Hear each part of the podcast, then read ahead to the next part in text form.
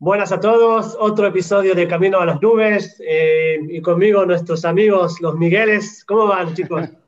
muy bien, muy bien. ¿Qué tal tú? Aquí estamos, aquí estamos, tranquilos, eh, con ganas de un nuevo capítulo. ¿eh? Bonita camiseta, bonita camiseta. Lo preparamos bien. Gracias, vengo, vestido para la ocasión hoy.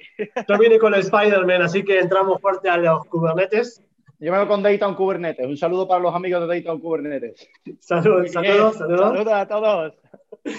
Bueno, y bueno, vamos a, hablamos mucho o, poco, no sé, según lo, que, cada uno piensa, pero intentamos preparar eh, y, dar toda la información a una persona que quiere eh, meterse al mundo de Kubernetes. Así que, que, todos los que quieren escuchar, hicimos tres episodios eh, antes y bueno, ahora nos metemos adentro del mundo de Kubernetes. Y Miguel Ángel, ¿empezamos? Empezamos. Pues bueno, Kubernetes eh, es un orquestador de contenedores. ¿Esto qué quiere decir? Bueno, pues ahora vamos a entrar en todo lo que quiere decir que es un orquestador de contenedores. Primero, una, curiosidad es que Kubernetes, la palabra Kubernetes, eh, viene de la palabra griega kibernetes, que significa gobernador o timonel o capitán de un barco, ¿no? Es, es como, digamos, el que, el que dirige el barco hacia su dirección correcta. Y bueno, Kubernetes, como orquestador de contenedores, viene a resolver un montón de, complejidades y de problemas que, tiene el uso de contenedores. Ya hemos hablado en capítulos anteriores de los beneficios de los contenedores, pero claro, cambiar a, un uso de los contenedores también modifica un poco todo lo que conocemos sobre el, el, entorno de las aplicaciones, ¿no? Y bueno, Kubernetes eh, viene principalmente a resolver algunos problemas relacionados con eh, escalabilidad, eh, con tolerancia a fallos, también, por ejemplo, red, ¿no? conexión de, que todos los, contenedores tengan comunicación los unos con los otros y utilización de tecnologías de la nube también. Utiliza, es, es un producto que está muy orientado al cloud, ¿no? a, la, nube. Y bueno, Miguel, ¿qué me puedes contar tú de algunos desafíos que veas ahí que Kubernetes tiene, tiene que trabajar? Vale, vale, eh, te cuento, pero que quería añadir un detalle que Kubernetes es también la raíz griega de cibernético. Ah. un, detalle, curioso. Que bueno, eh, principalmente yo veo a Kubernetes como una respuesta a una serie de preguntas, ¿no? Hemos estado viendo, como, como bien eh, has dicho hace un momento, el tema de que cambia un poco el paradigma cuando nos vamos al mundo de los contenedores y, aparecen nuevos desafíos, ¿no? Y yo siempre, claro, llegas a este mundo nuevo de, los contenedores y, aparecen una serie de interrogantes, ¿no? ¿Cómo garantizamos que los contenedores en un nodo eh, en el que hay contenedores se comuniquen con los contenedores que hay en otro nodo, o cómo sabe cada nodo cuántos contenedores hay, ¿no? Porque al final en producción tiene que haber varios nodos, varias máquinas, aunque sean físicas, corriendo esos contenedores, o cómo se decide a, qué nodo específico va un contenedor a ejecutarse, o si algo falla, cómo se reinician los contenedores. Si se quedan sin espacio, cómo se provisionan más nodos. Todo, ese tipo de preguntas eh, necesitan una respuesta y la respuesta es un orquestador de contenedores, ¿no? Los contenedores no son suficientes de por sí para mantener servicios productivos, porque aunque la tecnología, la tecnología que ofrecen de aislamiento, empaquetado, distribución es, muy buena, hace falta un maestro de orquesta, un capitán, un timonel, como hemos dicho, que controle todo eso. Y bueno, la respuesta a, todas estas preguntas es un orquestador y entre ellos está Kubernetes, que digamos que, es, la, más popular a día de hoy. Efectivamente, el más popular, el más utilizado, eh, quizá de los más conocidos. Hay más, eh, por supuesto, HashiCorp Nomad, eh, Docker, Docker Swarm, los hay propietarios de los proveedores de cloud, pero es el más conocido a día de hoy y el que más se utiliza. El más divertido. Además, es código abierto, ¿no? Entonces sabemos que cualquier persona puede utilizarlo gratuitamente e incluso influir a cómo se va a desarrollar esta tecnología, ¿no? En base a nuestras necesidades y todo lo que necesitemos. todo lo que se nos ocurra aun siendo una tecnología abierta, hay una cosa muy importante que es que tiene ah, muchísimo apoyo por parte de, la empresa privada, pero, pero un apoyo de empresa privada que eh, fomenta el desarrollo de open source. Y detrás tiene la CNCF, que es la Cloud Native Computing Foundation, que está, bueno, eh, ahí está Google, ahí está Amazon, hay un montón de grandes empresas y los grandes players del mundo del cloud que están invirtiendo en, Kubernetes y en todo el ecosistema de Kubernetes. Con lo cual no es una tecnología más, no es un orquestador más, es el orquestador. Efectivamente. bueno, algunas de las características, voy a hablar un poco de las características que tiene Kubernetes, ¿no? con características quiero decir qué es lo que hace Kubernetes para nosotros y por qué es tan popular, ¿no? Como eh, orquestador de contenedores. Bueno, pues por ejemplo, introduce muchas cosas, como por ejemplo el balanceo de carga, ¿no? Uno de los principales eh, convenientes, que, convenientes que tienen los contenedores es ampliar el número de réplicas. Claro, ampliar el número de, réplicas podemos pues, procesar muchas más peticiones, pero todo esto siempre y cuando haya un balanceo de carga. Y claro, si un contenedor, como bien has dicho, Miguel, desaparece de repente o se crea uno nuevo en otro, en otro nodo o es por la noche, nadie se está accediendo a nuestro servicio y empiezan a morir un montón de, contenedores, ¿cómo nos aseguramos que todo esto, bueno, pues el tráfico se balancee entre todo, ¿no? Pues Kubernetes lo hace por sí mismo.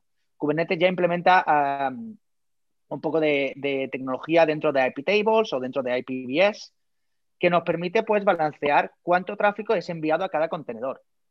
Luego también nos encontramos el Service Discovery. Hemos hablado de que los, los microservicios necesitan conocerse los unos a los otros. Y ya hemos hablado en el episodio anterior de que es muy popular utilizar servicios DNS o un app mesh para asegurarse de que los microservicios puedan conectarse los unos con los otros y sean, bueno, pues conscientes de que existen, ¿no? De que, de que eh, viven juntos en un ecosistema en común.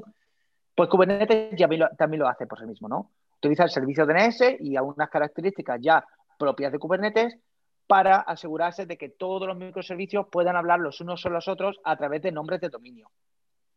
Y bueno, efectivamente, la gestión de recursos para que cada contenedor pues, pueda necesitar eh, más o menos CPU, más o menos memoria, y todo esto lo haga de manera automatizada, ¿no? Que nosotros no tengamos que eh, decirle al clúster cómo tiene que crecer o, reducirse en ningún momento.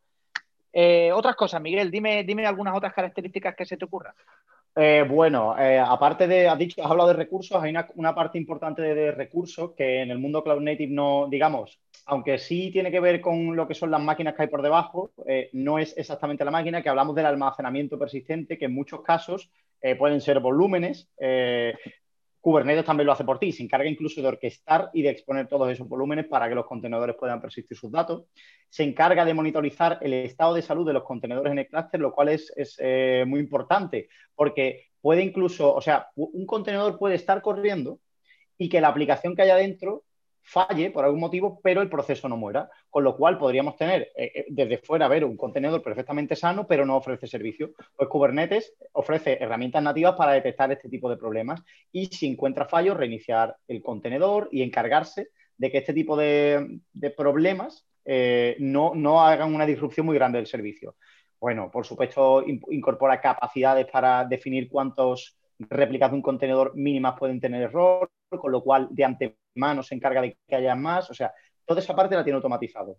un poco la tolerancia a fallo, ¿no? Un poco la tolerancia fallo, ¿no, Miguel? Efectivamente, me refería precisamente a la tolerancia a fallo y los umbrales que puedes definir para personalizarla en función de tus necesidades.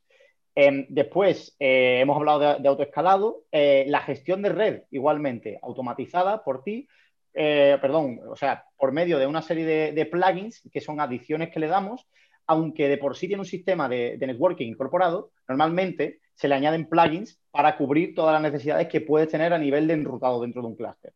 Y lo hace por ti, con lo cual acaba siendo transparente para los contenedores. Esa es de las cosas que más me gusta, de hecho, de Kubernetes. Hablando de, lo que has comentado, de plugins, una de las mejores cosas que me, de las cosas más interesantes que para mí tiene Kubernetes es que ahora eh, se distribuye de manera eh, así, por piezas, ¿no? Entonces, si tú no necesitas una funcionalidad porque no la vas a utilizar jamás en tu clúster, pues no la instalas, no viene instalada por defecto. Entonces tú vas configurando conforme necesites. Que necesitas eh, administración de, bueno, como has dicho tú, ¿no? De, almacenamiento, pues instalas el plugin de, control de almacenamiento, ¿no? Y, todas otras más, ¿no? También te permite utilizar otros, eh, otros plugins que otra gente escriba, ¿no? Y, a lo mejor un plugin que para ti de red funciona bien, para otro no funciona bien y se crea el suyo propio o utiliza otro que haya disponible. Efectivamente, es muy extensible eh, y como hemos dicho, al ser open source eh, todo queda expuesto y, hay guías de cómo desarrollar plugins para Kubernetes para lo que tú puedas necesitar. Eh, bueno, aparte, eh, nativamente tiene también utilidades para, digamos, automatizar el despliegue y rollback de, aplicaciones un poco primitivas. Se le pueden poner capas que lo mejoran por encima, pero las trae también. Eh, bueno, eh, control de permisos, ofrece un, control de permisos muy granulado, bastante, bastante eh, de grano fino, como diríamos, ¿no? Creo que es la traducción literal. pero, pero a, nivel, a nivel de clúster, todo. O sea, cada acción particular se puede aceptar o denegar para cada usuario particular en función de una serie de roles y permisos. Ya lo veremos en próximos capítulos. Eh, bueno, eh, se pueden controlar las aplicaciones en base a elementos de la topología de red. Por ejemplo, no quiero que dos contenedores de la misma aplicación corran en el mismo nodo para garantizar que si hay un fallo catastrófico en la región en la que esa máquina esté, tenga un contenedor de respaldo siempre en otra. Todo ello se puede configurar. Kubernetes es altamente configurable, muy flexible, a veces extremadamente flexible, lo cual introduce eh, cierta complejidad. Pero bueno, eh, lo importante es, eh, estamos aquí para, quien quiere empezar el camino a Kubernetes, ¿no? Que hay que, hay que entrar con determinación en este mundo.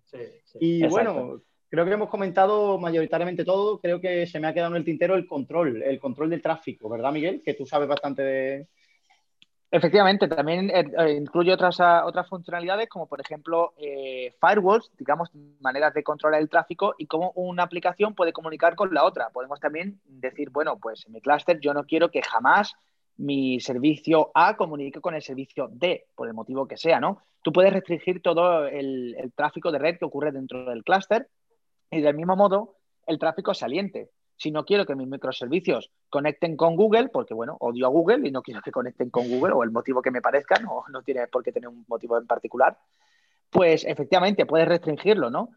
Y del mismo modo, pues puedes utilizar todos los convenientes de cloud a día de hoy, puesto que es muy cloud native esta, esta tecnología, para implementar también mm, cosas dentro de la red de tu clúster hacia el exterior.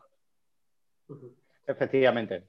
Efectivamente. Bueno, pues ya que estamos hablando de clúster, eh, creo que es un buen, momento para hablar de la arquitectura en sí, ¿no? Tenemos por ahí una, imagen que, es clave para, explicar la arquitectura.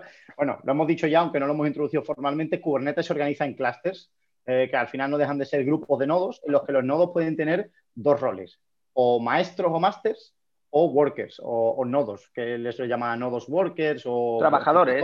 trabajadores, no sé cómo se dice exactamente en español, pero bueno, es la gran división, ¿no? El plano de control, aunque ya aparezca un, solo nodo del plano de control, eh, normalmente suele, suele haber más de uno, en concreto un mínimo de tres para clústeres de producción, y ahora veremos por qué.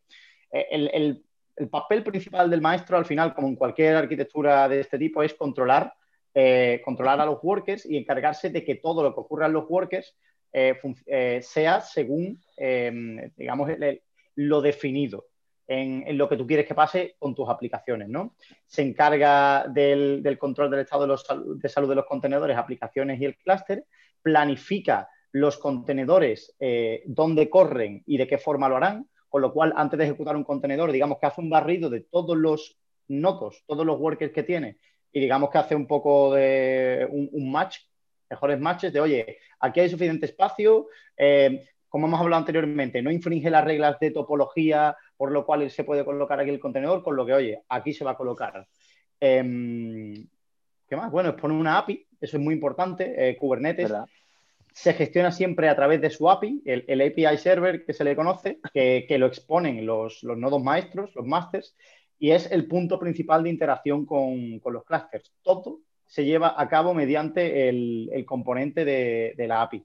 Que no, tampoco lo he, comentado, pero bueno, ya que tenemos el dibujo aquí, realmente eh, no quería entrar tanto en el detalle, pero ya que lo tenemos, son cuatro componentes principales en el, dentro del maestro. ¿Nos cuentas un poco, Miguel, acerca de estos cuatro componentes?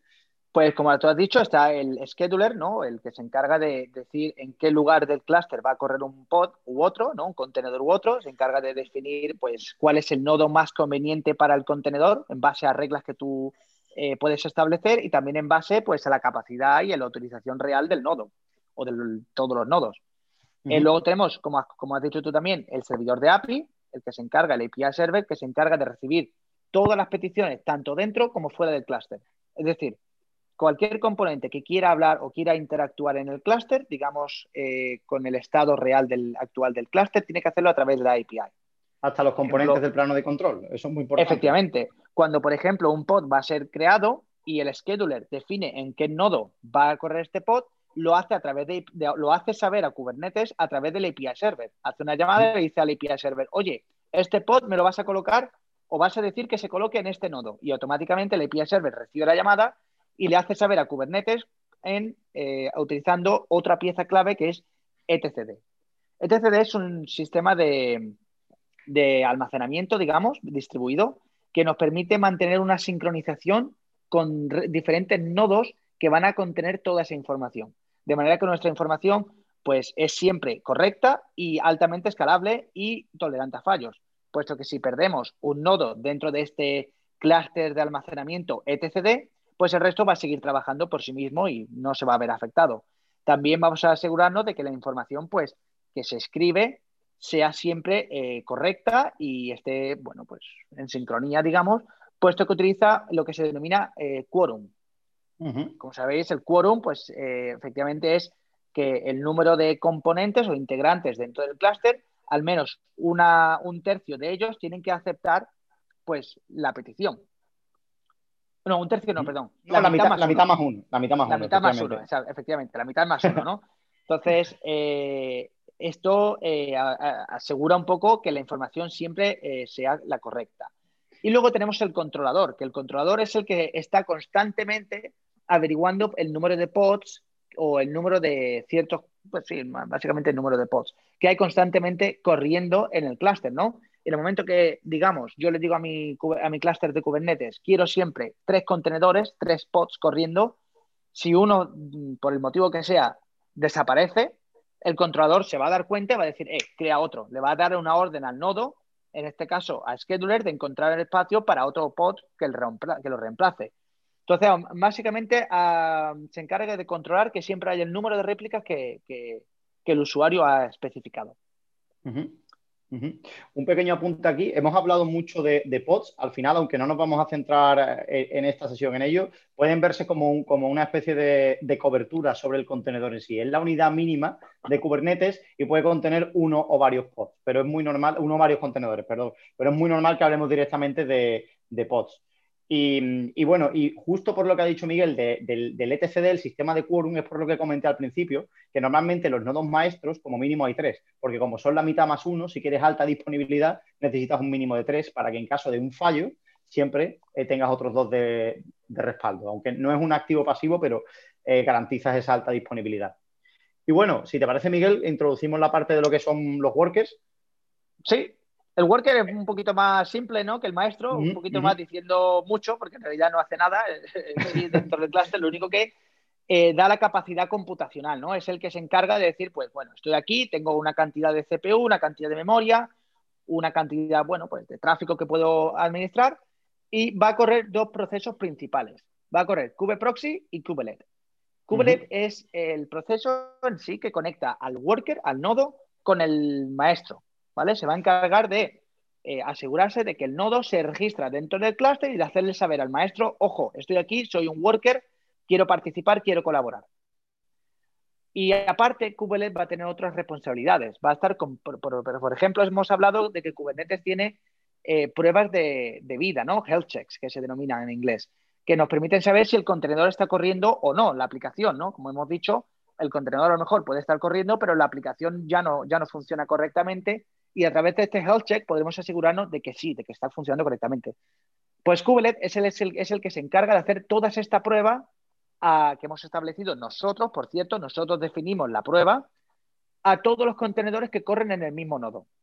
Y Kubernetes va a hacer algo muy interesante que lo indagaremos un poquito más adelante, que es básicamente a conectar contenedores entre ellos a través de la red utilizando un servicio, un servicio de Kubernetes. Eso lo veremos más adelante, pero nos permite básicamente utilizar la famosa capacidad de Kubernetes para el balanceo de carga, ¿no? Y bueno, nos permite pues tener la flexibilidad de que no me importa cuántas réplicas tengo de mi contenedor porque no tengo que saberlo. Yo simplemente conecto con mi servicio y mi servicio me dará eh, paso al pod más conveniente o al contenedor más conveniente que haya detrás. Efectivamente. Y por añadir un, detalle, el kubelet al final es, el componente de software que interacciona con el container runtime que, que introdujimos el día de mm, eh, que, se presentó el concepto de contenedor, que al final es, bueno, puede ser Docker, CRI-O, RGT, el que sea, que al final es, el encargado de, oye, sobre el que corren los contenedores, ¿no? Al final, el, digamos que el flujo de control sería el maestro recibe en su API server una llamada de que se quiere correr un pod con un contenedor en este caso, eh, se lo comenta al scheduler que se encargará de buscar el espacio en los nodos. Una vez que encuentra el espacio, avisa al nodo, o sea, al kubelet del nodo y le dice, oye, tienes que correr este contenedor. El kubelet le comenta al demonio Docker, si fuera Docker, o al container runtime en cuestión, tienes que correr este contenedor. Y el, el controller se encargará continuamente de verificar que el número de, componentes de Kubernetes deseados eh, coincide con lo que hay corriendo. Con lo cual, de que al fin y al cabo, pasado un tiempo, ese pod con el contenedor está funcionando. Y ese sería, digamos, un flujo completo de una llamada tan sencilla como poner un contenedor a correr, para que ya veáis que, tiene un, montón de cosillas ahí dentro interaccionando. Efectivamente. la verdad es que cuando yo pienso en, el mundo, cuando alguien me dice Kubernetes, yo pienso en dos cosas, en el Lego que hay como un juego de Lego y, que hay que saber eh, eh, cómo juntar todas las cosas, pero también, como dijeron al principio, gobernador. Hay que tener alguien que mire a todo y que, que sea el gobernador, que, que, sepa... Eh, Efectivamente. eso es lo más claro, una, una, de las cosas que yo siempre digo, Kubernetes lo mejor que tiene es que sea, es autosuficiente. Una vez lo configuras, él se encarga de que todo corra corre, corre, correctamente, de que todo esté como el usuario ha definido. ¿Cómo nuestras esposas o mujeres? el, problema es, el problema es cuando hay que actualizarlo, que ya, ya, empiezan a cambiar las cosas. Pero, pero mira, oye, enlazando justo con, con esto que comentabas, eh, y hemos dicho que, oye, que hay muchos componentes y que hace falta un gobernador, vamos a hablar a continuación de las diferentes formas que hay de consumir Kubernetes. Porque hay modelos, hay modelos en los que no hace falta que tú gestiones el plano de control, que son los modelos gestionados, por lo cual te está quitando gran parte de la complejidad. Y de hecho estos modelos han surgido en los últimos tres años, diría yo. Pues, bueno, Google creo que empezó el suyo hace, hace, más tiempo. Google creo que fue el primero en, introducir el servicio autogestionado, pero sí, los grandes jugadores del cloud entraron un poquito más tarde, hace como unos tres años. Efectivamente. Hablamos del IKS, IKS. efectivamente, efectivamente. Eso, es lo que queríamos comentar eh, en este punto. Al final, eh, la diferencia entre el gestionado y el, y el, gestionado, por empezar, bueno, con el no gestionado hay que mantener el plano de control y todos los elementos por completo, que al final añade eh, un overhead de mantenimiento que, bueno, Miguel Ángel ha trabajado con clusters no, no gestionados, igual que yo, y bueno, lleva una cierta atención, la parte de los upgrades, que es un poco más compleja, etcétera, pero a la vez te da una mayor flexibilidad, porque da la casualidad que estos componentes de, los maestros permiten activar funcionalidades, digamos, un poco más avanzadas que en función de la performance que necesite tu clúster pueden ser necesarias o no. Entonces, hmm. depende un poco de ese equilibrio entre lo que busques. ¿no? Si, si quieres correr unos workloads, digamos, relativamente sencillos y no quieres preocuparte por la gestión de los maestros, vale. Pero si necesitas un clúster con una performance muy fina y configurar eh, muchas funcionalidades, probablemente a día de hoy eh, te interese, digamos, gestionar el, el clúster entero. Y, por ejemplo, una cosa que ha dicho Miguel, ¿no? Eh, puedes ampliar la funcionalidad más compleja y además eh, Kubernetes tiene como tres fases en cada servicio, en cada funcionalidad. Está la fase eh, alfa, la fase estable, beta, perdón, y la fase estable, ¿no? Cuando una nueva funcionalidad aparece en Kubernetes, tiene que ir por las tres fases. Tiene que primero empezar como una alfa, que empezará en la versión que sea. En la siguiente versión, si la funcionalidad ha sido bien trabajada y funciona correctamente, pasará a la fase beta y luego ya pasará a la fase estable. Es importante decir esto porque por defecto los, los, clouds que te entregan servicios gestionados de Kubernetes no permiten el uso de configuración, bueno, de funcionalidades alfa ni beta. Por lo general, algunas betas sí que la introducen, pero la mayor parte de las funcionalidades que te proveen son las estables. Efectivamente. si tú necesitas, como ha dicho Miguel, tienes un workload complejo y necesitas utilizar una funcionalidad beta o alfa ya antes de que sea estable, pues tienes que tener tu propio clúster. Claro, además hay, una cosa en Kubernetes que ah, literalmente es así, Kubernetes cambia mm, cada mes. Kubernetes cambia mucho, cambia, aparecen cosas nuevas, hay muchísimas contribuciones y Kubernetes en sí mismo mantiene tres versiones a la vez, máximo.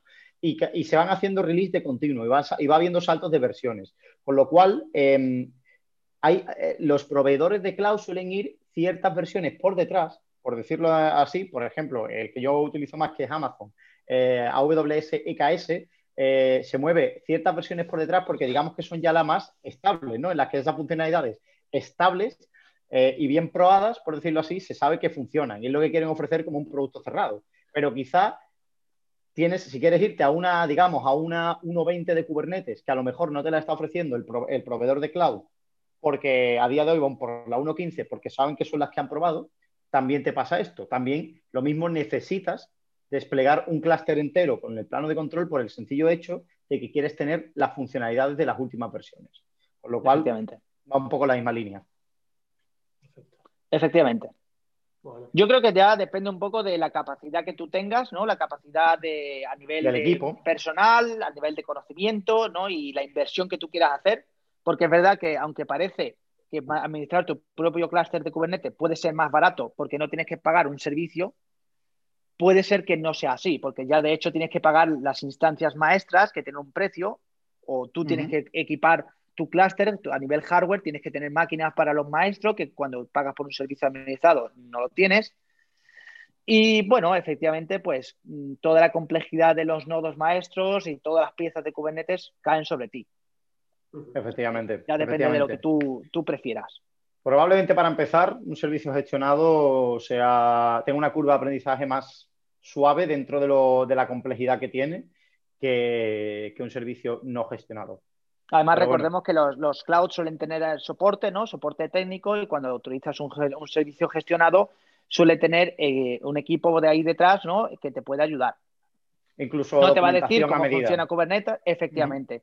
No, no, se van a sentar contigo a enseñarte cómo funciona Kubernetes, pero sí que te pueden ayudar un poquito cuando aparecen problemas más complejos y sobre todo hay una gran comunidad detrás. Eh, aparte de la documentación que digamos que es más mainstream, hay una, gran comunidad, mucha gente que se ha topado con muchos problemas y mucha documentación y muchos casos en Internet que, al final se pueden utilizar, reutilizar y cosas que ya están hechas para aprender. Con lo cual no, es, no, no vas solo cuando empiezas en este mundo.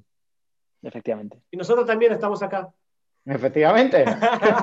Estamos aquí para, para tratar de guiar tratar de guiar a la gente. De hecho, bueno, este ya es oficialmente el primer programa de Kubernetes y a partir de aquí despegamos ya centrados puramente en Kubernetes y en las diferentes piezas que hacen falta para de verdad llegar a operar un clúster productivo.